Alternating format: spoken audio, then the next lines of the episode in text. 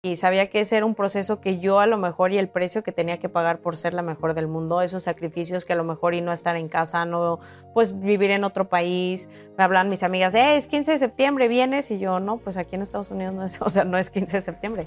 Yo me puse solita el récord de romperle al número uno de hombres que dijo, ninguna mujer va a romper el récord ni va a tener los partidos que yo gané y él ganó 127 de manera consecutiva. Y yo dije, ¿cómo no? Yo sí y se lo rompí. Por tres años, ocho meses estuve invicta, hice 152 partidos de manera consecutiva. 152 partidos ganados, nadie te ganaba en el mundo. Tres años, ocho meses, nadie me ganó.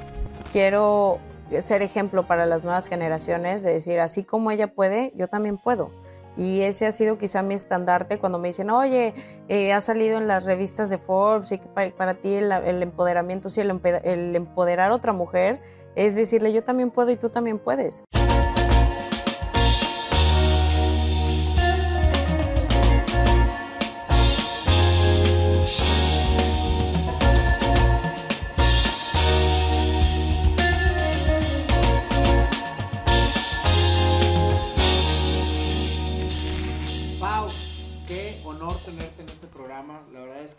Siempre te había tenido también en la lista, hasta que se me hizo tenerte aquí.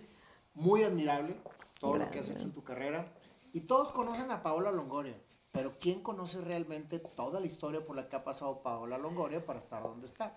Y de eso se trata precisamente esta charla entre amigos. Ay, no, encantada de estar aquí contigo, Nayo. Gracias por la invitación. Y bueno, pues estuviste en un punto muy clave. Creo que para llegar a ser el mejor o la mejor del mundo, no es de un día a otro, son muchos años de disciplina, dedicación, pues sacrificios, momentos complicados, porque para mí en mi carrera no todo ha sido miel sobre hojuelas, digo, me tocó perder muchos años para poder alcanzar la cima y el éxito que bendito Dios hoy tengo, pero es divertido porque el viaje es lo que más se disfruta cuando llegas a alcanzar esos sueños.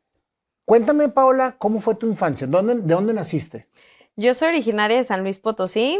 La verdad es que tuve una infancia muy divertida, pero muy involucrada en los deportes. O sea, desde que naciste te metieron el deporte. Que nací. La verdad es que siempre he sido muy hiperactiva y mis papás buscaban como la manera de restarme toda esa energía y fue por los campamentos de verano donde la verdad conocí más de estos deportes, de como el racquetball. Digo, lo normal siempre fue pues el tenis, a lo mejor y el fútbol y el básquetbol, pero a la par llegué al racquetball a los siete años. Nunca imaginé que iba a ser mi verdadera pasión o encontré lo que realmente me iba a dedicar al 100%. Al principio lo veía como un hobby, digo, se me hacía súper divertido de que yo llegaba, incluso tengo una anécdota de que agarraba la pelota, le pegaba y me salía porque me daba miedo que me pegara la pelota. Y yo, órale, vas tú, le decía a la otra y me decía, no, no te puedes salir, así no se juega. Y yo, ay, no, me van a pegar. Y así como que esa parte también... ¿Siete años tenías? Siete años. Y bueno, combinada con fútbol, básquetbol, natación, gimnasia, fui hasta porrista, el tenis y todo, pero nunca imaginé que el racquetball sería lo que me llenaría el 100%. ¿Tus papás desde un inicio te, enfocaron en el deporte? Siempre eh, en mi casa ha sido de, la verdad, de deportistas, mis hermanos también. Eh, ¿Cuántos hermanos tienes? tengo dos. Y bueno, el grande era, bueno, fue futbolista, cinta negra en karate, el chico también se dedicó al racquetball. ¿Eres la única mujer? Soy la única mujer, soy el sándwich. soy el sándwich de ellos y, pero sí, en mi, bueno, mis papás pues también siempre han sido de hacer mucho ejercicio, pero nunca tuve como esa obligación de, oye, dedícate a este deporte. A mí me dieron siempre la libertad, como a mis hermanos, de escoger lo que nos gustaba y en mi caso pues fueron los deportes de raqueta. Siempre los entrenadores me decían que tenía muchas aptitudes, pero yo decía, ay, yo le voy a pegar a todo. Y como que no buscaba en ese momento, digo, la verdad, a los siete años, como que dices, ay, sí, la gimnasia, ay, sí, la natación, ay, lo único que sí te tengo que contar es que mi mamá me quería meter al ballet y yo decía, por favor, no, eso no, eso de vueltas y todo, yo decía, no, eso no es para mí, yo soy más ruda. Y, y bueno, pues todos los deportes, la verdad, como que sí, sí se me daban.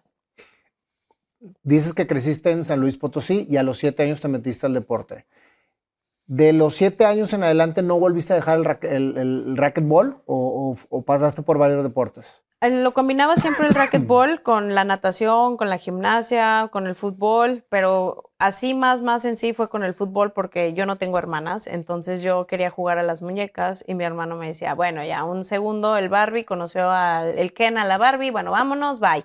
Vamos al a, fútbol. Ajá, y al fútbol. Entonces era patear una pelota, me hice súper buena, pero en aquel entonces no había ni ligas de mujeres como lo hay ahorita Y yo decía, ay, no, este deporte, o sea, sí es muy de hombres, pero me gusta, o sea, me llamaba la atención pegar una pelota y bueno, yo andaba ahí feliz.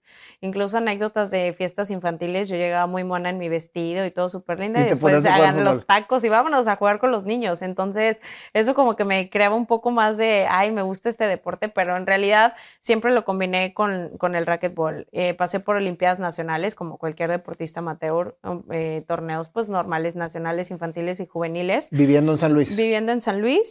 Y a los 18 años que me estaba retirando de las Olimpiadas Nacionales y de los Mundiales Infantiles y Juveniles, donde yo pude ganar de, pues sí, casi aparentemente de los 10 años hasta los 18, gané mi primer US Open, mi primer torneo profesional. Wow. Me estaba retirando. ¿Cómo llegaste al US Open? Eh, ese torneo nosotros lo conocimos porque la federación siempre nos pagaba ese torneo como, eh, pues quizá preparación para el Mundial Juvenil. Nosotros íbamos y te la verdad, yo me tardaba más en tomar los aviones que en lo que me bajaba y ya perdía. Y yo, chin, ya perdí, ¿y ahora qué? No, pues ya quédense toda la semana ahí, nos quedamos viendo a las jugadoras profesionales. Digo, si era un torneo, la verdad, muy divertido y donde podía aprender bastante, pero yo decía, bueno, mi meta va a ser cada año, a lo mejor y si no llego al drop principal, pues seguir avanzando cada ronda. Hasta que a los 18 años ya estaba en una final. Me acuerdo perfecto que no entrenaba lo que hoy en día entreno, me dolía todo yo cada vez avanzaba y le hablaba a mis papás y yo ya estoy en el drop principal, ya estoy en cuartos, ya estoy en semi, hasta que ya estoy en la final. Y me acuerdo que en la final eh, mi mamá me acompañó y yo dormida me quejaba de que me dolía tanto el cuerpo, no sabía ni siquiera lo que ¿Pero era por exceso de entrenamiento, era por estrés? No, porque realmente no estaba preparada. O sea, yo entrenaba una hora y media y estamos hablando que a nivel profesional hoy en día entreno seis horas para poder tener el rendimiento de un circuito profesional. Y ahí llegué por mis propias ganas y por el mérito de quiero ser, o sea, y porque tenías talento. Y porque traía talento, la verdad. Pero eh, incluso antes de salir a jugar la final, le decía a mi mamá, ay no, y si mejor la pierdo por default porque es la cancha de cristal, nunca he jugado aquí, me dio como el nervio, el pánico escénico, y yo decía, ay no, mejor ya, bueno, ya mínimo llegué a la final. No, te pones a jugar.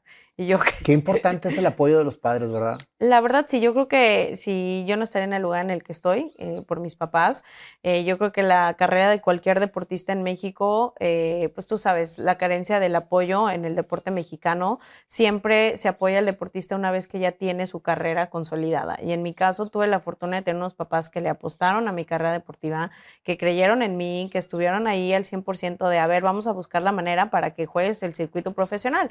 De hecho, yo a los 18 años me salí muy pronto de mi casa y me fui a vivir a Estados Unidos para perseguir este sueño después de que gané ese US Open. ¿Y te fuiste becada? Eh, no. Pagada por no, pagada por mis papás, la verdad. Bueno, becada por, becada por mis papás, la verdad. Este, y Porque te dieron talento y dijeron, para desarrollar tu, tu, tu talento deportivo, es irte para allá. Sí, la verdad es que algo que sí debo admitir, siempre fui muy disciplinada. Desde chica, incluso si tenía que entrenar una hora, la cumplía y pues yo no tuve las fiestas de 15 años con mis amigas, me perdí muchos, mucho esos momentos. ¿Qué era lo que te iba a platicar? Es que también el irte por el tema del deporte te priva de, toda la parte de... Personal personal. Totalmente. Y esa parte en su momento, pues yo no viví los 15 años, digo, sí tuve mi fiesta y todo, pero a lo mejor ir donde todas mis amigas. A veces volteaba y yo decía, ¿por qué ya no me hablan?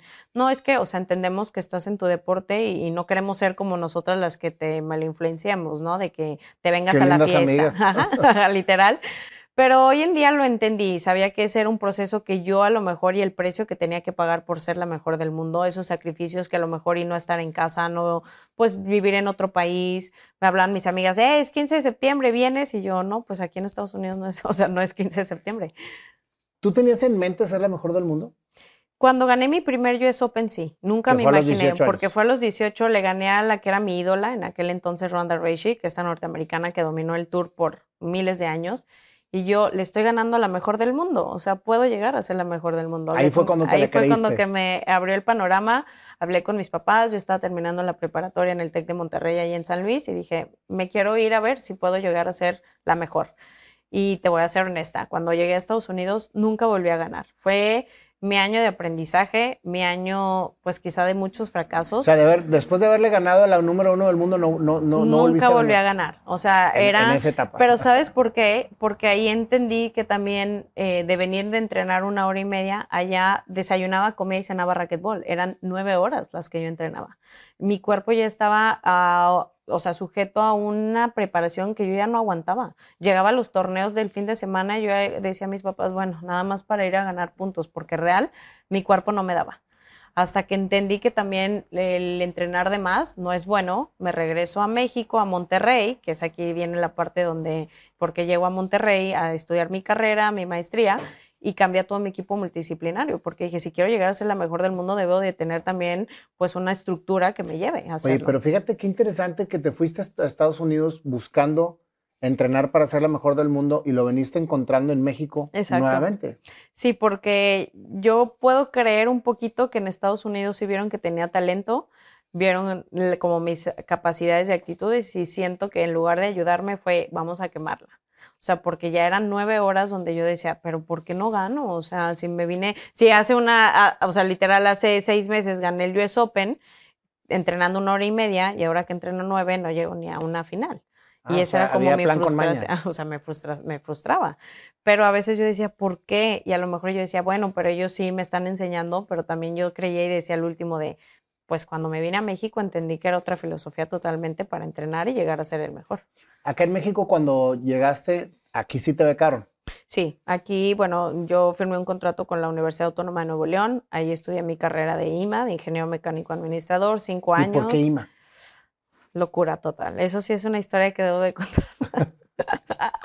que pocos la saben, pero sí, yo estaba en Estados Unidos y mis papás, ¿qué quieres estudiar? Y yo la verdad al principio quería negocios internacionales. Entonces empiezan a hacer los trámites y el que se encargaba de inscribirme pues en la autónoma, de repente me dicen, ay, se me pasó la de la Facultad de Negocios Internacionales. Pero la que queda es ingeniería, es tronco común y te puedes cambiar a los tres semestres. Ah, perfecto.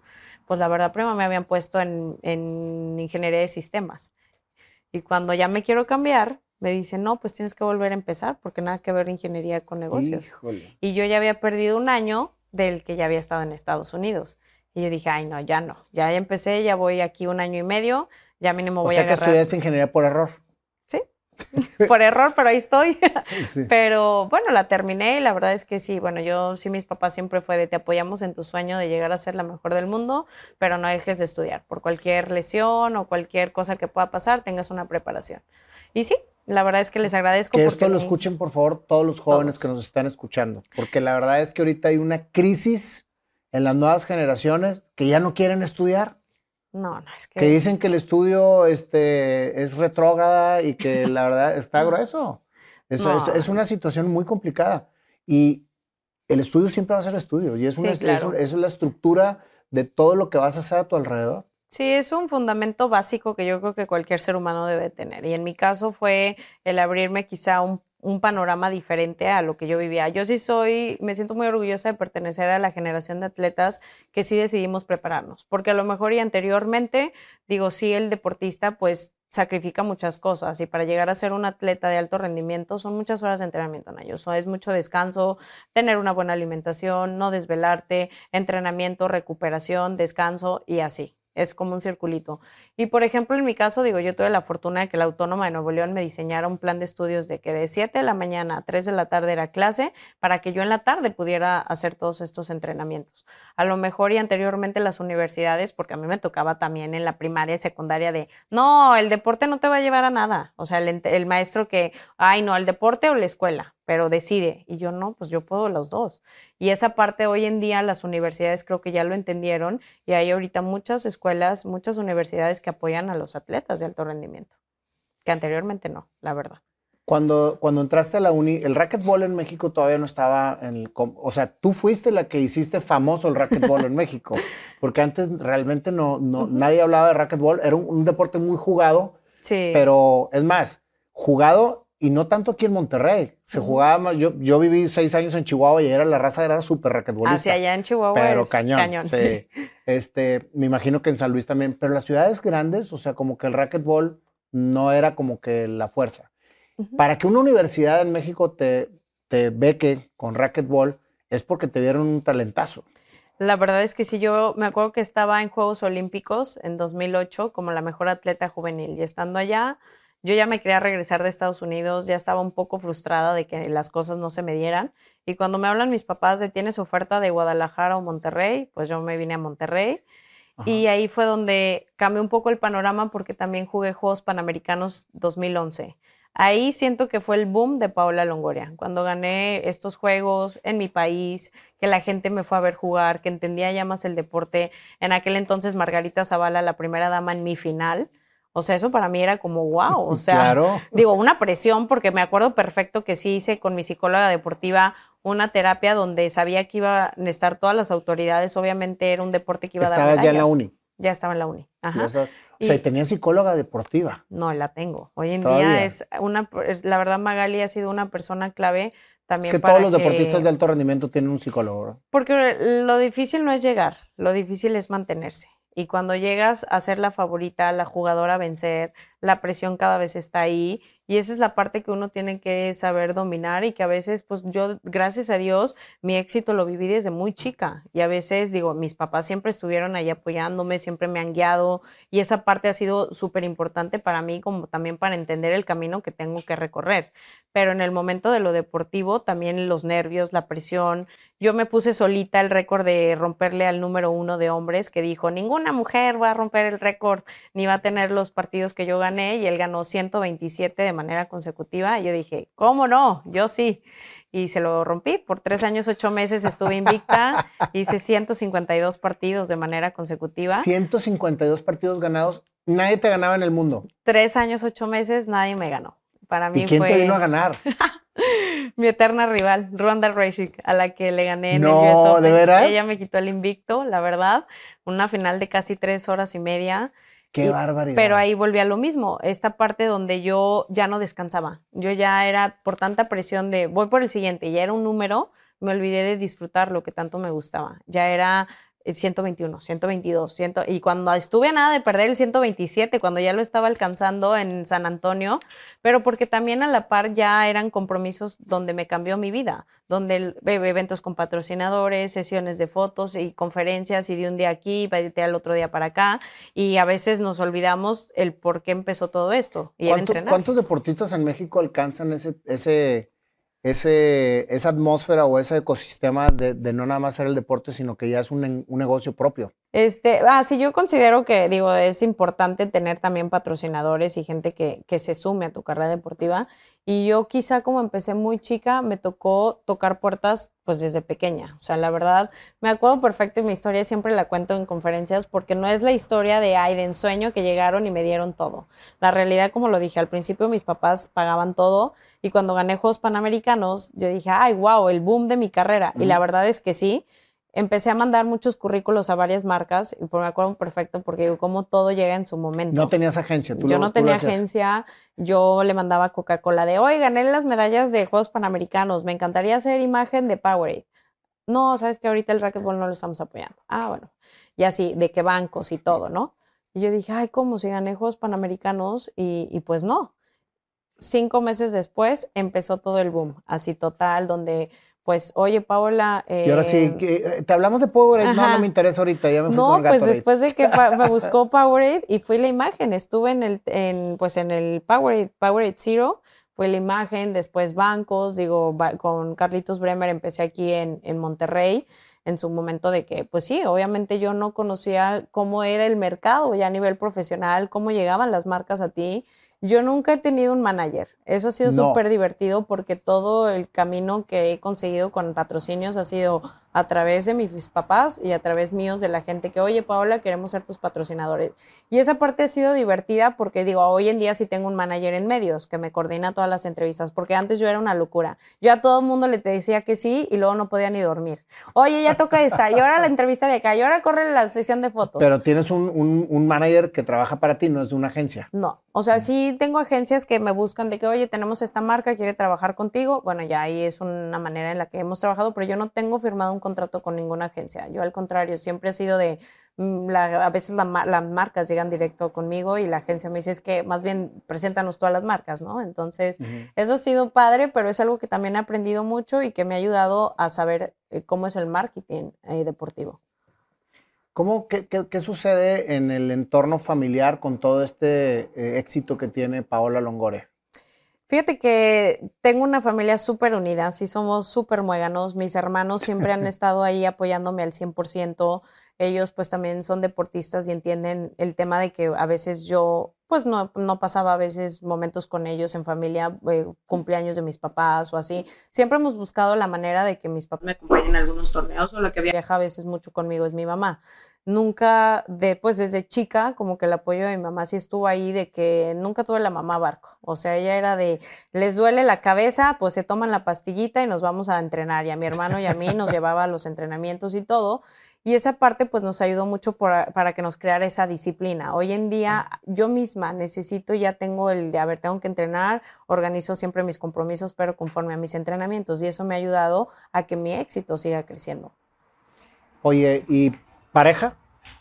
Ah, ese tema es complicado. Ay, la verdad es que mucho tiempo lo sacrifiqué, si te voy a ser honesta, porque yo quería mi sueño de llegar a ser la mejor del mundo. Estabas casada con el mejor del mundo. Con, o sea, con el, sueño de la mejor del mundo. Sí, la verdad es que sí, que en ese momento, pues sí, sí tenía novios y me acuerdo que cuando me fui a vivir a Estados Unidos tenía uno de Chihuahua incluso. ¿Ah, sí? Y me decía así de, pero qué necesidad de sufrir, o sea regrésate, no estás feliz. O sea, y, me, y, yo lloraba y yo, sí, pero es que yo algún día voy a ser la mejor del mundo. Me decía, bueno, pero lo puedes hacer aquí en México, no pasa nada.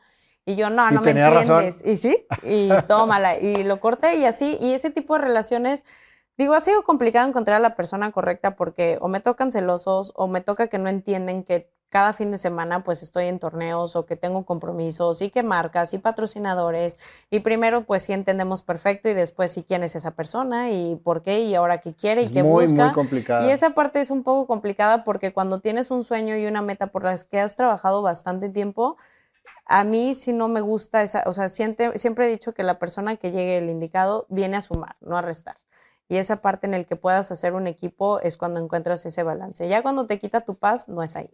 Y fíjate, y más, más tú que eres un atleta de alto rendimiento, caes con una pareja no indicada y, te merma tu rendimiento. Sabes que eh, mucho tiempo eh, me tocó ese tipo de parejas y mi psicóloga me ayudó a trabajarlo, porque sí me tocaba a veces peleas antes de una semifinal y yo era de, pero si pierdo va a ser por tu culpa, ¿eh? O sea, yo ya misma me frustraba de que yo decía, ¿qué necesidad de antes de que yo eh, empiece un partido sea una pelea?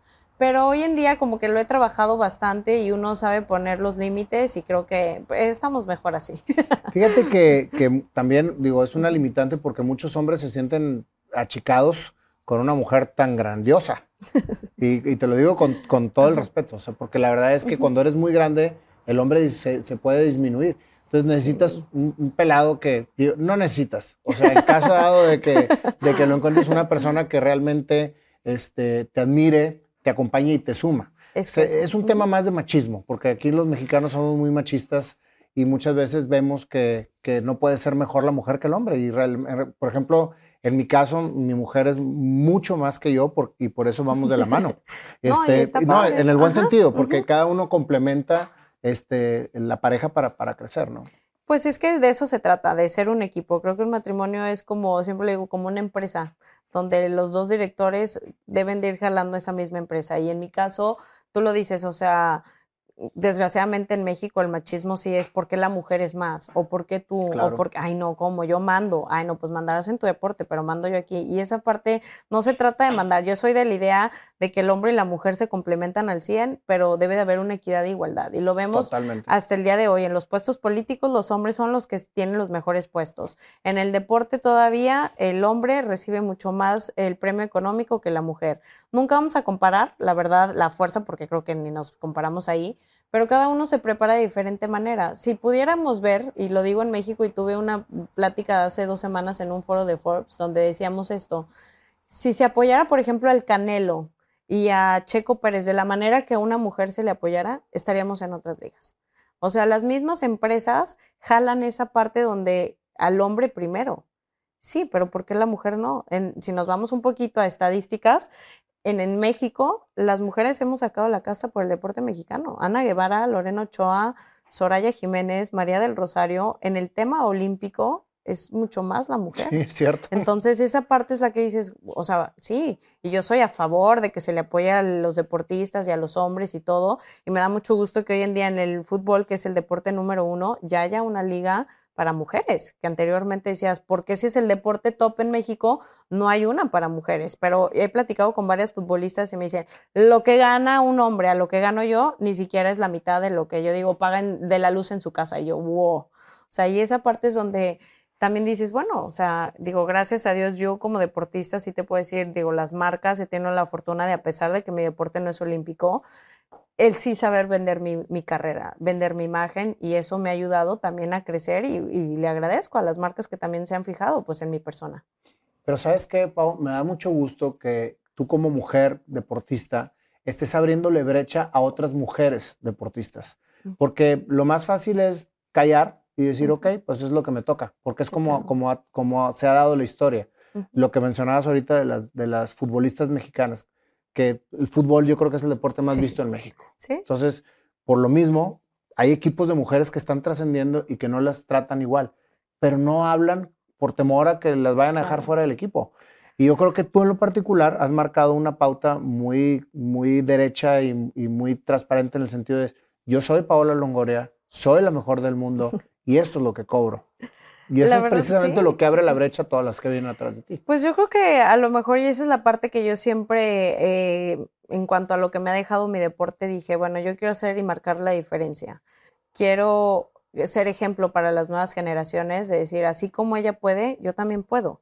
Y ese ha sido quizá mi estandarte cuando me dicen, oye, eh, ha salido en las revistas de Forbes y que para, ti el, empoderamiento, sí, el, el empoderar a otra mujer es decirle yo también puedo y tú también puedes, o sea, ayudarnos, jalarnos, el ser equipo, y eso es lo que he hecho en mi deporte. El racquetball, eh, gracias a Dios, eh, a raíz de Paola Longoria hay mucho más mexicanas ya en el top 10. Anteriormente era un deporte dominado más por norteamericanas y canadienses. Cuando viene una mexicana y una latina, todo el mundo, wow, ¿quién es ella? Digo, a mí te lo digo honestamente, Nayo, me tocó vivir el racismo al 100%. Cuando yo estaba en Estados Unidos, la que estaba de directora del tour profesional me dijo, el día que yo me vaya, se va a quedar una norteamericana sí o sí en el número uno. Yo estaba todavía jugando, bueno, estaba en la prepa allá en San Luis Potosí, en el TEC de Monterrey, y yo decía, ay, quiero jugar los Grand Slams y los Tier One. Para la gente que no sabe, son los más importantes, como en el tenis, los Masters y los eh, Grand Slams también que tienen. En el racket era eso. Y yo decía, bueno, voy a ganar los más importantes para llegar a la puntuación y ganarlo. No podía jugar todos los torneos. Y siempre ponían a Ronda como la número uno y yo sacaba, y me acuerdo perfecto porque un año perdí el ranking porque me lo robaron. Y el norte, me acuerdo que había un eh, editor que cubría todas mis notas y me decía, Paola, pues yo solo sé que uno más uno es dos. A lo mejor y no sé tanto de racquetball, pero aquí tengo tus estadísticas. Las mandamos a Estados Unidos y la comisionada me decía, dile a tu gente de México que entre más me escriban, más te voy a suspender y era ya un tema de me voy a ir dejando a ronda de número uno. Pero quizá esa parte también me hizo más fuerte y sacar como ese coraje de decir yo les voy a demostrar que hay una mexicana que puede llegar al número uno. Entrenaba, en su momento sacrifiqué muchísimas cosas, pero esa es la parte donde dices, bueno, hay un precio que tienes que pagar para llegar a ser el mejor. Pero la mentalidad precisamente es lo que hace que las cosas se logren. Porque cuando te agreden o cuando te limitan o cuando te bloquean para lograr un objetivo, regularmente el ser humano tiende a echarse para abajo. Sí. Y a decir, ay, no, pues este, pues ni modo, así es. O es lo que te decía ahorita también de lo de las mujeres deportistas. Y el hecho de que tú hayas tenido las agallas de decir, bueno, yo voy a seguir entrenando y si esta mujer trae esa mentalidad, pues mi mentalidad es llegar a ser la número uno. Sí. Y, y, lo lograste. Eso es, ese, es, ese es precisamente lo más inspirador de tu historia. El hecho de que no nada más se fue de dientes para afuera, sino que todo lo que has hecho ha sido congruente con lo que has, has precisamente trabajado.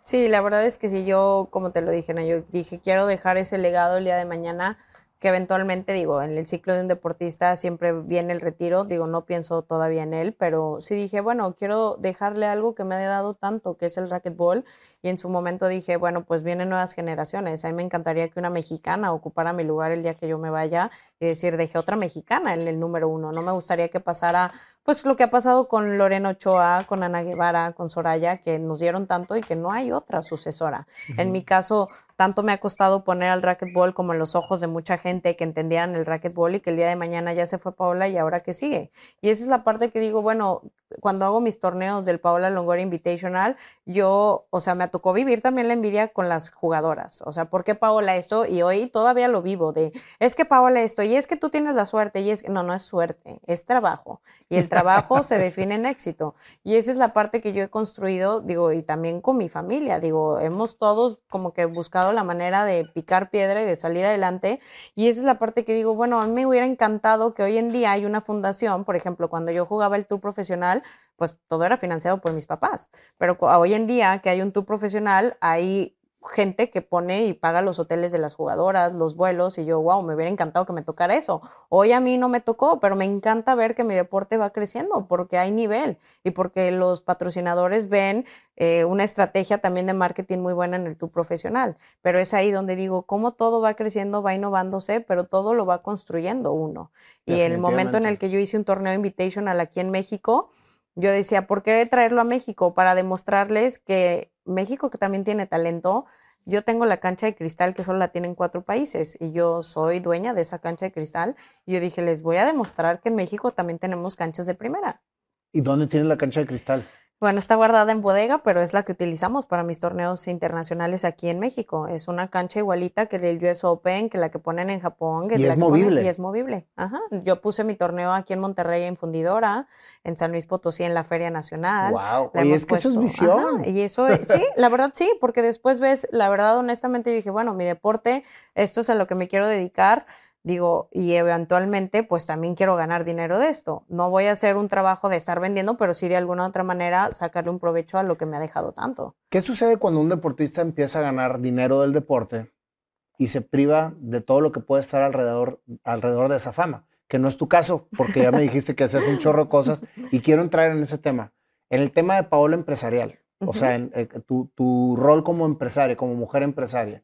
¿Dónde nace precisamente esa visión de empezar a hacer un negocio paralelo al deporte? De pandemia, la verdad, digo, porque honestamente siempre lo traía en la cabeza y, no, lo, concretaba porque honestamente... Eh, Te iba muy bien con las colaboraciones. Y, además era muy es muy demandante el alto rendimiento, entonces yo decía, ay no, descanso mejor en lugar de planear algo, ¿no? O de que, ay, bueno, sí, al rato lo hacemos y como que sí se daba la plática y luego ya lo dejaba como que en el aire ahora que fue pandemia y que me paré totalmente, yo dije, bueno, o sea, a lo mejor y esto puede quedarse por mucho tiempo, no sabíamos lo del COVID. Yo dije, bueno, quiero hacer algo para el día de mañana, pues también no quedarme estancada. Y aparte, pues tienes un ciclo. Exactamente. Este, y yo decía, bueno, lo he visto con muchos futbolistas que, híjole, era el wow, el top y ganaba no sé cuánto y después de que no, pues ya no tiene nada. yo decía, bueno, a lo mejor no me voy a comparar como uno los sueldos que ganan los futbolistas, pero sí el día de mañana digo, por eso me preparé, por eso tengo una carrera, pues tengo que explotarla. Y bueno, en su momento tuve mi línea de ropa deportiva, ahorita estoy con lo del mezcal, me asocié con una... ¿Tu línea de, de ropa deportiva fue antes de pandemia? Sí, fue antes de, uy, fue hace nueve años. ¿Por qué? ¿Por qué hiciste una línea deportiva? La, verdad es que cuando recién empecé a jugar el tour y yo veía a las jugadoras y yo decía, bueno, es que parecen basquetbolistas, eran unos shorts súper largos, las playeras todas guangas y yo decía, yo sí soy súper femenina y yo siempre he dicho que el deporte no está peleado con el glamour y yo decía, ay, no, algo tenemos que hacer. Y bueno, pues yo una vez creo que me daban también de esos shorts en selección y yo, ay, no, ¿esto qué es esto? Y yo quería falditas y yo quería eh, vestidos y de ahí salió justo en una entrevista que fui a Univision con una gente de allá de Miami. Y pues empezamos a maquilarla y la verdad estuvo bien padre ese proyecto porque aprendí y entendí, ay, sí, la ropa deportiva y verse uno bien y sentirse bien en cancha. Y ese es el mensaje que le doy a las niñas, porque hoy en día que voy y doy conferencias me dicen, ay, pero es que yo sudo y me voy a ver súper fea. A ver, todos vamos a sudar, no te vas a ver fea porque ya hay muchas líneas deportivas de ropa donde ya se ajusta todo a tu cuerpo y ahora sí es definir tu estilo. Y eso es lo que yo como que ese mensaje les trato de dar a las niñas y eso me gusta mucho porque digo, a ver, aquí estoy, ¿me ves con el chongo así? No, ¿verdad? Entonces yo hasta la diadema la traía bien, combino mis tenis y todo, pero porque a mí me gusta y eso creo que a, la larga también es un mensaje que le das a las niñas de, a ver, te puedes ver bien haciendo deporte y sentirte bien. Y eso es importante. Y qué padre, qué padre mensaje porque muchas veces, eh, lo, lo, lo platicábamos en la entrevista anterior, los esques es que me veo fea, es que me veo, es que sudo, es que esto. y no hacen deporte. O sea, por el es que, oye, pues qué buenos pretextos, ¿verdad? Todo se puede cuando realmente no quieres perder tu glamour y quieres estar activa. Exactamente. Y pues salió ese proyecto ahí de mi ropa deportiva. Digo, después eh, vino una marca como Nike, me ofreció un patrocinio y ya tuve que dejar ese proyecto. Pero no lo descarto en un futuro, digo, volver, pero a lo mejor ya en ropa casual, ahora ya más diferente. Y bueno, me metí en el lado empresarial del mezcal. Nunca había entrado en esa rama del alcohol ni nada de eso. ¿Y por qué el mezcal siendo deportista? Fíjate que eso sí fue un random. Eh, eh, mi socio me lo encontré en pandemia y me contó del proyecto y me dijo, oye, Pau, me encantaría contarte de pues mi mezcal siento que tú tienes los contactos, siento que quedaríamos súper bien en el trabajo. Y él es, productor. Y él es productor, él es de San Luis Potosí. Y le dije, bueno, hay que sentarnos y platiqué con él y de ahí salió el proyecto. Entonces es un mezcal de San Luis Potosí, no es de Oaxaca. No, no, no, es de San Luis Potosí, el altiplano. Hay una casa mezcal donde en Dolores Hidalgo puedes llegar, ahí te pintan la botella como tú gustes. Ninguna botella pintada a mano se repite, el mismo modelo. Entonces eso está súper padre. Tenemos de arte huichol también, que eso ya pues es qué padre, y aparte estás ayudando a tu cultura. Exacto, y, y bueno, pues ahorita dijimos, bueno, vamos a darle como otro rumbo, nos ha ido gracias a Dios súper bien y ahora pues han salido como que yo siento que Dios te pone a la gente en el momento indicado. Me asocié con una gente también de Sub-Zero, que son, aquí está en Monterrey, en Arboleda. Es una clínica de rehabilitación con las cámaras de, con las camas de nitrógeno. Ah. cámara hiperbárica también, la presoterapia de las botas, eh, pues también para el lado de verte bien los criofaciales, el CrioSlim, el Red Sculpture, para la gente que pues te preocupa. Todos los conozco. Entonces, sí, porque yo soy fan de todos, de todo Y bueno, pues ahora, ahorita, si Dios quiere, el 24 de noviembre abro en San Luis Potosí el Sub-Zero by Paola Longoria. Y bueno, esa parte de, de, pues de seguir, o sea, creciendo, y sacar nuevos proyectos. Digo, me ofrecieron la política porque yo tengo una maestría en ciencias políticas, pero soy de la idea de que todo llega a su tiempo. No estaba preparada para... ¿Le harías tanto bien tú al país, con, con, sobre todo con tu mentalidad de, de apoyo al deporte, porque nos hace mucha falta? Ay, creo que sí. Y ese es uno de mis grandes sueños, llegar a dirigir la CONADE. Pues soñaste ser la mejor del mundo y lo eres. Entonces hay que. Pues, sueña que vas a dirigir la CONADE y lo vas a hacer. Claro, si pasa por tu mente, pasa por tu vida. Siempre lo he dicho y bueno, ese sueño de poder, a lo mejor y no tengo una varita mágica que diga, hijo, le voy a apoyar a todos, que me encantaría, pero sí tienes una visión y lo has pasado y lo has vivido en el deporte y creo que esa es la manera de poder apostarle más al deporte mexicano. Me encantaría la CONADE porque yo lo viví. Digo, yo tuve la suerte de que mi familia le, le apostara, pero hay muchos que se quedan en el camino y que una vez que ya eres alguien se te da el apoyo, pero ¿por qué no lo das cuando no eres nadie? Que eso es lo que necesitamos para tener más La construcción de la persona, Y eso es la diferencia y a veces decimos, bueno, en México hay mucho talento, creo que el deportista cambió la mentalidad del, ay, sí, ya merito, o el sí se puede, no, hoy ya se puede, hoy ya se ha demostrado en muchas disciplinas que se puede llegar lejos, solo es que le apueste la gente con apoyo. Digo, desgraciadamente, digo, no es mentira, pero cada sexenio lo que más se le reduce el presupuesto es al deporte. Y eso es lo que nos afecta a nosotros. Cada vez el presupuesto es nulo al deporte mexicano. Y si quieren tantos resultados, así no se funciona. Así no. No, no, no, es imposible. Ahora, ¿en qué etapa de tu carrera estás? O sea, ¿cuánto le falta a Paola Nongoria en esta actividad? Híjole, yo al, principio digo, ay, no, ya un año, y luego digo, no, dos, y luego sigo ganando y como que me motivo más, pero bueno, desde luego eh, mi deporte es un deporte muy longevo, que si te sabes cuidar puedes llegar muchos años, pero pues sí me veo en el ramo del día de mañana, pues casarme, tener mis hijos, formar una familia y quizá la otra parte que te comentaba ya del tema, pues seguir con mis negocios y el tema eh, de la política, pero yo fácil quiero unos tres años más en el deporte quiero retirarme. ¿Sigue siendo la número uno del mundo ahorita? Sí, y me quiero retirar así. Es uno de mis sueños. ¿Cuántos años tienes siendo la número uno? Llevo 11 años de número uno. 11 años haciendo, siendo el número 11 uno. 11 años como número uno. Yo creo que la gringa que dijo que iba a dejar a Ronda de número uno se va a estar dando de topes la cabeza. Yo creo que ya me ¿Cómo lo permití? ¿Cómo lo permití? sí, literal. Pero bueno, ha sido casi más de una década ahí en la cima del ranking. Digo, sí, es mucha presión, mucha disciplina, mucha dedicación, pero creo que cuando uno verdaderamente encuentra su pasión, no es un sacrificio, es un privilegio y me encanta estar en una cancha. Me fascina lo que significa la disciplina, el reto de, de poderle gritar al mundo que eres la mejor del mundo. Y, que eres mexicana. y que soy mexicana y que estoy ahí. Y eso es súper padre. Digo, me ha tocado, la verdad, eh, estar en diferentes eventos, conferencias, y el que un niño o una niña se te acerque y te diga, yo quiero ser como tú, creo que eso no tiene precio. De hecho, por ahí me estaba comentando alguien con el que platiqué que ibas a, a venir a mi entrevista, que dentro de la parte deportiva, creo que estás en un, en un nivel muy alto en el sentido de los récords que has, que has ganado, ¿verdad? Históricamente. Sí, soy la máxima medallista en Juegos Panamericanos, llevo 11 medallas de oro, eh, máxima en campeonatos del mundo, llevo 5 campeonatos del mundo ganado a nivel pues ya mundial. El campeonato del mundo en cuanto a, en cuanto a, vamos a llamarle grandeza del atleta, es más que las Olimpiadas no, es que la, máxima y justa deportiva es Juegos Olímpicos, pero hay ciertos deportes que para ellos sí le dan más eh, importancia al mundial. Nunca vamos a comparar porque el circuito, el ciclo olímpico es, empieza Juegos Centroamericanos, Juegos Panamericanos, Juegos Olímpicos y para los deportes que pueden llegar a ser olímpicos son los World Games que nosotros tenemos el próximo año. Entonces es un parteaguas para que el racquetball pueda ser eh, de deporte olímpico. ¿Y qué pasa si, el, si lo hacen olímpico y tú te Ni me digas porque tuve esa plática con Lorena Ochoa y me dice, a ti te va a pasar lo que a mí me pasó. Y yo, ay, no, me dice, cuando yo era número uno, el golf no era deporte olímpico. Me dice, cuando me retiré, pues ahora en Río entró el, el golf. Entonces, digo, es un ciclo, puede pasar, pero de alguna otra manera. ¿Te gustaría estar en las Olimpiadas como raquetbolista? Sí, claro, me encantaría, sería como la cereza del pastel a toda mi carrera.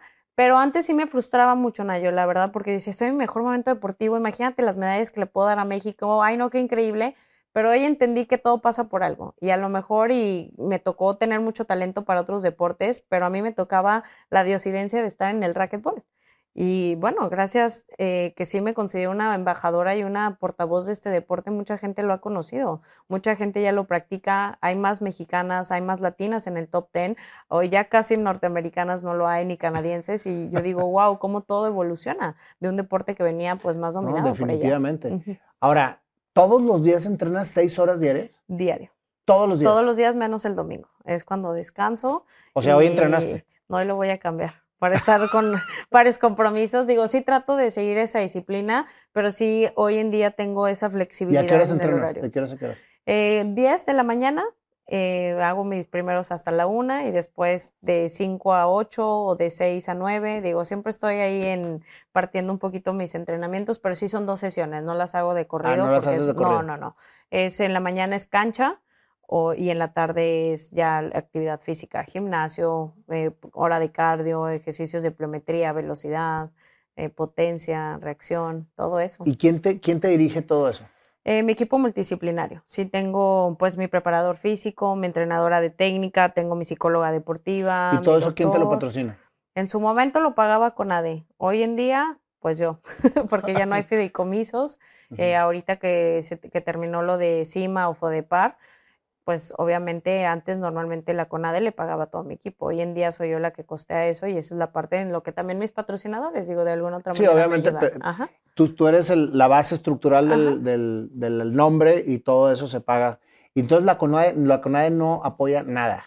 Eh, sí tengo mi beca, digo honestamente, pero antes sí era un fideicomiso que era para atletas tanto olímpicos, mundiales, para, panamericanos y olimpiadas nacionales. Digo, hay unos tabuladores. Desgraciadamente ahorita que se quita todo esto de los fideicomisos, realmente nos afectaron mucho a los atletas y a nuestro equipo, porque el equipo ganaba su salario de la CONADE. Ahora nosotros, de la beca que nos dan, les tenemos que pagar a ellos. Y eso es complicado porque dices, bueno, ¿y entonces qué me queda a mí? ¿no? ¿Cuánta gente trabaja contigo? Siete.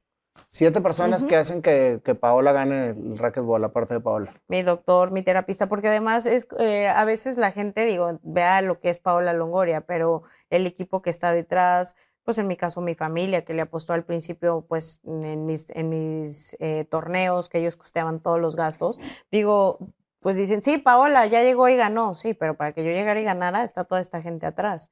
Desde, yo no me puedo tomar una, me duele la cabeza aquí una aspirina, yo no puedo. O sea, porque estoy en un programa de antidopaje que se llama WADA. ¿Ni aspirinas te puedes tomar? Llevo, llevo casi ocho años ahí en ese eh, control de antidopaje, donde me llegan a hacer doping sorpresa, yo tengo que poner en donde estoy en cada, cada día. ¿Y, ¿Y alcohol pues sí puedes? Sí, o sea, sí. pero tampoco tanto. No se lleva con el deporte, no se lleva tanto. Es que ese esfuerzo y esa disciplina e, es, es de veras, o sea, muy complicado.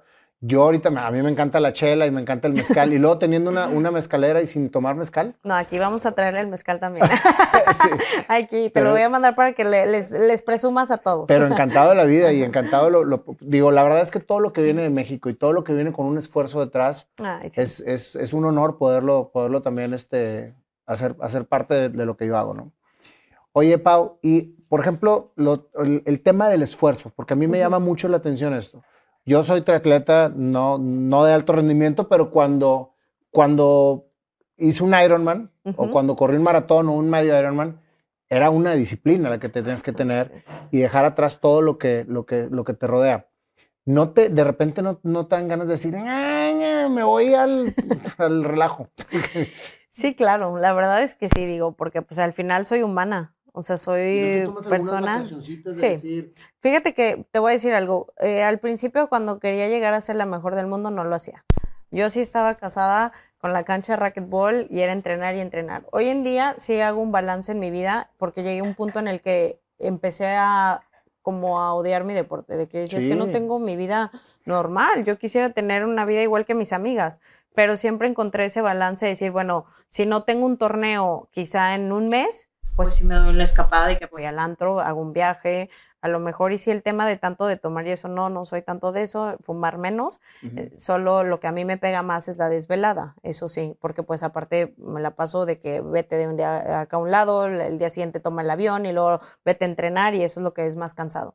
Pero sí trato de hacer como un balance porque al final también esa parte es importante como mujer vivirla, porque mucho tiempo me privé de esas fiestas, te digo, yo no tuve todas las fiestas de 15 años de con mis amigas o quizá todas las desveladas de irte al antro, vivir como esa etapa que ellas vivieron, pero que yo también dije, bueno, voy a sacrificarlo porque quiero estar aquí. Y hoy en día, si digo, si lo puedo hacer, ya consolidé mi carrera deportiva, ya puedo también. De no, ya dejaste una historia tremenda de lo que hiciste. Sí, digo, ya también quiero vivir y esa parte también es importante, pero sin dejar un poquito también la disciplina que me ha llevado a estar ahí como número uno. O sea, tú vas a estar toda tu vida haciendo deporte, aunque sea competitivo. Ah, yo creo que sí, ahí siempre les digo a mis papás, yo creo que hasta el día que me retire yo siempre voy a estar ahí, voy a extrañar mucho porque ya, o sea, incluso me pasa, Juegos Panamericanos, entrené casi por tres meses hasta domingos no comía ni un chocolate porque yo soy fan de los chocolates y me decían, no, Paula, la dieta y todo muy estricto, que cuando gano Panamericanos, los primeros cuatro días sí yo era muy feliz, pero ya el quinto yo decía, pero ya quiero entrenar y todos, cálmate, ¿no?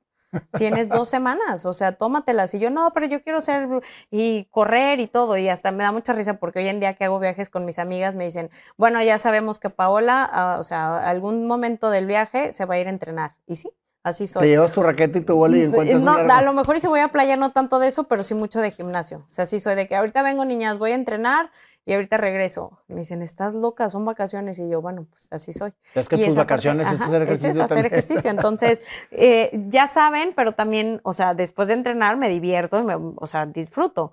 Pero esa parte, o sea, sí digo, yo creo que el día que me toque retirarme, mi cuerpo lo va a resentir. De alguna otra manera, sí tengo que estar preparada también para esa faceta, pero también sí digo, yo creo que mi cuerpo ya está acostumbrado a hacer ejercicio sí o sí, y de alguna otra manera, pues lo voy a seguir haciendo. A lo mejor ya no a las seis horas que hoy entreno, pero pues sí bajarle un poquito. ¿Qué le dirías a, toda la juventud que, que, como tú está ahorita a los 9, 10, 11 años, 8 y que quieren ser los mejores del mundo?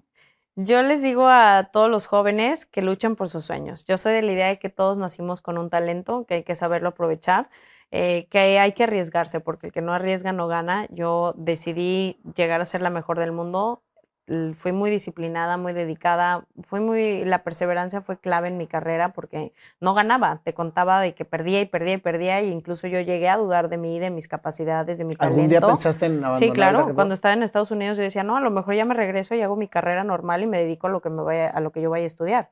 Y cuando volví a ganar y cambié todo mi equipo y que volví a ganar y que ya empecé a uno, dos, tres, yo decía, wow, sí tengo talento, pero a veces uno mismo duda y creo que cuando tienes gente que cree en ti, como en, en mi caso mi familia, que siempre estuvieron, no, no te des por vencida, o sea, dale, mm, aquí estamos, inténtalo, el que no arriesga no gana y, y, eso es importante. Y hoy en día les digo también a los papás que apoyen a sus hijos que la educación de actividad física o de poder lograr una meta, quizá no en el deporte, en lo que se quieran dedicar, sí también influye mucho los papás, los mensajes que se dan desde casa, de, oye, claro que puedes, tú, yo creo en ti, tú puedes, a que, ay, no, mijito, no tienes talento, ya, mejor vete a otra cosa. O sea, desde ahí tú ya mismo le estás diciendo que no se puede. Claro. Y esa es la parte que yo le digo a los jóvenes, el que no arriesga no gana. Y el que cuando uno tiene un sueño hay que trabajarlo, hay que perseguirlo día con día, pequeños o uno o dos pasos siempre van contando para el éxito. Yo creo que el éxito, y la verdad siempre lo defino como el viaje. Uno va subiendo de escalón en escalón hasta cuando volteas y dices, ya estoy en la cima, ya llegué, pero ni siquiera te diste cuenta porque lo fuiste construyendo. Y esa ha sido, la verdad, la parte de mi, de mi éxito y que también encuentren su verdadera pasión. Cuando uno hace las cosas por privilegio y no por sacrificio, es una diferencia totalmente por privilegio y no por, sacrificio. Me encantó. Entonces, pues sí, porque para mí es un privilegio estar en la cancha, no es una obligación, no es de que, ay, tengo que ir a jugar raquet, no, es quiero. O sea, me encanta, ahorita vengo, ahorita regreso. Y hay veces que es Navidad y yo, ahorita vengo, voy a ir a dar unos raquetazos, porque es mi desestrés, porque me gusta y porque me encanta. Y hay veces que digo, bueno, a lo mejor para mí el racquetball es eso, a lo mejor y para ti es correr un Ironman, a lo mejor y para el de al lado... No. no, no, no, no. a lo mejor y para la de al lado es yo quiero viajar o quiero... Bueno, pero cada uno tiene esa meta y ese sueño y yo lo único que les digo es que no permitan que alguien venga y les diga que no se puede. Prométeme que la siguiente vez que juegues aquí en Monterrey me vas a invitar a mí. Claro todos sí. los sí, claro que sí. Ajá, yo los voy a invitar a todos y bueno, pues que me sigan en mis redes sociales. Ahí siempre también subo un poco de mis torneos, de mis entrenamientos, de mi vida, pues del día a día. Es arroba Longoria en Instagram y en Facebook. Tengo mis páginas oficiales para que ahí podamos estar en contacto. Sigan a Pau, por favor, que tiene una historia tremenda. Y aparte, ¿sabes qué, Pau? Tienes una vibra increíble. Esa vibra es puro positivismo. Y eso, sí, es, claro, y eso es precisamente lo que se necesita en este mundo que está tan contaminado. Pues es que desgraciadamente ha cambiado tanto, Yo, yo creo que el tema de hacer una actividad física normalmente antes era así, vete a patear la pelota, vete a jugar, y hoy con tanta tecnología que está al alcance de los niños y de los jóvenes, es como, vamos, ya tengo el celular, de aquí hago todo y de aquí quiero mover, cuando por eso decimos, digo, todo empieza desde casa. Y sabes qué me encantó, Pau, y eso lo vuelvo a repetir ahorita, que nunca dejaste el estudio. No. y la, y la, las dos cosas, y ahorita estoy yo muy insistente con eso, porque, porque tenemos que entender que el estudio siempre es la mayor fortaleza que podemos tener, el conocimiento. Pues es una base fundamental que el día de mañana si algo no funciona, tienes un background. El, ay, ahí estoy y esta es mi carrera y esta, bueno, en mi caso, digo, gracias a Dios tuve una maestría también y es algo que digo, bueno, si no me da ya el deporte y mi futuro es en mi maestría, la política. Yo lo veo ahí y digo, bueno, también tengo una preparación que me ha ayudado y me da los fundamentos, pero bueno, también sigues aprendiendo día con día. Definitivamente. Pues muchas gracias, Pau, por esta historia tan inspiradora. La verdad es que me siento bien contento y honrado de que hayas estado en este programa, que es tu programa. y espero después, ya que te retires, en unos 10 años, te voy a volver a entrevistar y a decir, Pau, sí fuiste a las Olimpiadas y sí las ganaste. Y ahorita Pau, ya eres la directora de CONADE. Y aparte eres la directora de CONADE y estás ayudando un chorro de chavos. La verdad es que me encantaría, te lo mereces, con creces. Muchas gracias. Y felicito a tus papás, a tus hermanos que siempre han estado contigo porque creo que hacen un gran equipo y ellos son parte también fundamental de tu éxito. No, muchísimas gracias Nayo, de verdad, por este espacio y que gracias justamente a estos minutos la gente pueda conocer qué hay detrás de Paola Longoria. A veces mucha gente solo ve los títulos, mucha gente, ay, bueno, ya va a ganar Paola, ah, ya damos por hecho que mañana. Es, ¿Qué, pero qué ha hecho, qué, cómo me preparo, qué me ha tocado sacrificar. Y esas son las historias que a veces los chavos y los jóvenes deberían de escuchar para motivarse, para saber que las cosas no son fáciles y que no se dan de un día a otro. Te tengo una última sorpresa. Ay, Dios. a ver. Tu canción. Ay, Dios, a ver. Te vamos a sacar una canción ahorita, en este momento, de Paola Longoria. Ok, sí tengo una canción que siempre escucho antes de entrar a cancha. No me ponen a cantarla porque soy malísima, pero es la de Diego Torres de Color de Esperanza. Ay, qué bonita. Qué bonita, pero esta va a ser de Paola Longoria. Ah, es una canción tuya que acabas de escribir con esta entrevista. Ah, muy bien, perfecto. A ver, mi querido Panda, a ver qué nos trae.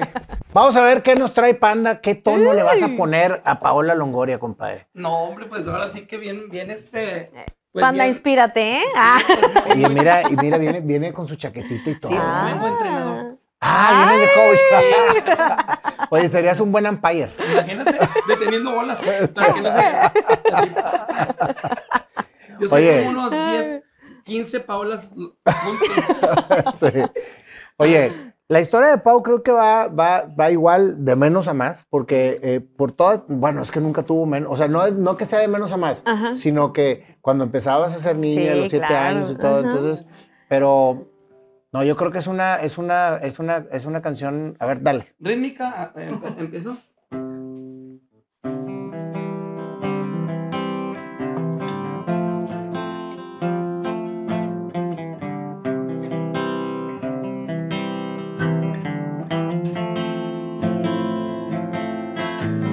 Esta es la historia de Paola. Ay, cool. Naciste en una familia con estrella. Desde que eras niña, tus padres te metieron a entrenar. Natación, gimnasia y hasta fútbol llegaste a jugar. Pero el racquetball te llamó. Wow. A los siete años lo descubriste. De ahí la historia empezó. Qué cool. Esfuerzo, constancia, dedicación.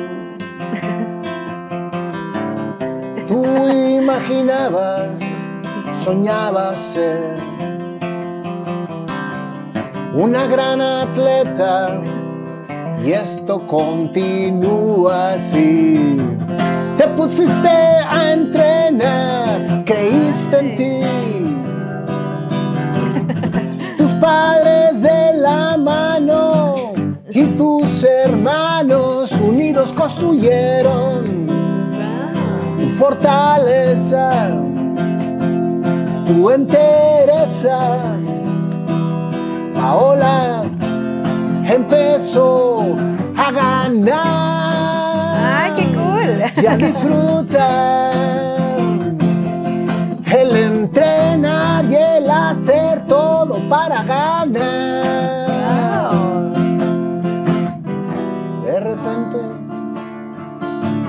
Decidiste irte a los United States a probar según tú para cumplir ser la mejor del mundo porque eso era lo que soñabas pero en el país equivocado Pasaste de entrenar una hora y media a nueve horas. Agotada estabas y no ganabas. Te preguntabas, ¿qué sucede? ¿Por qué no ganó? Esto no será para mí o qué pasó. Y de repente tu padre te vente para acá. Escoge Guadalajara o Nuevo León. ¿Qué será? Pau a ¡Qué la cool! Entró. Todo se le acomodó. Entrenando y estudiando, balance por elección. El esfuerzo te hizo crecer y crecer. Y a Ronda le ganaste. Y el mundo le quitaste, Paola. Lo lograste.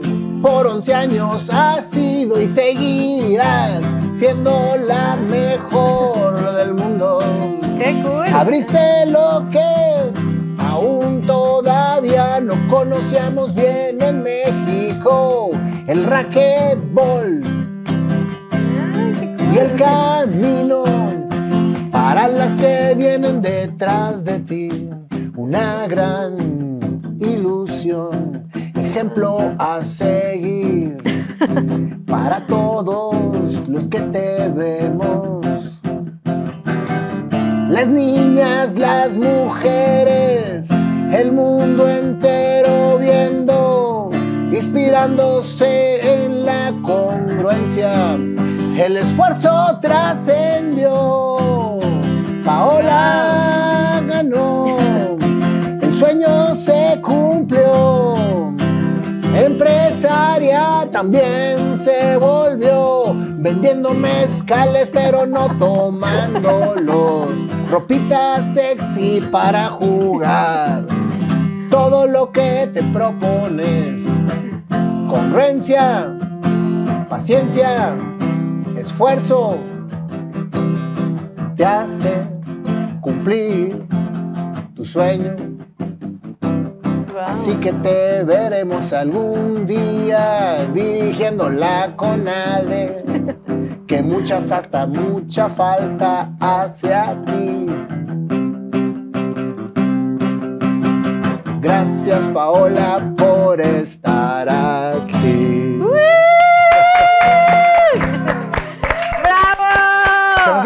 No me faltó nada, ¿verdad? No, todo yo así, oigan, se aprendió todo, ¿eh?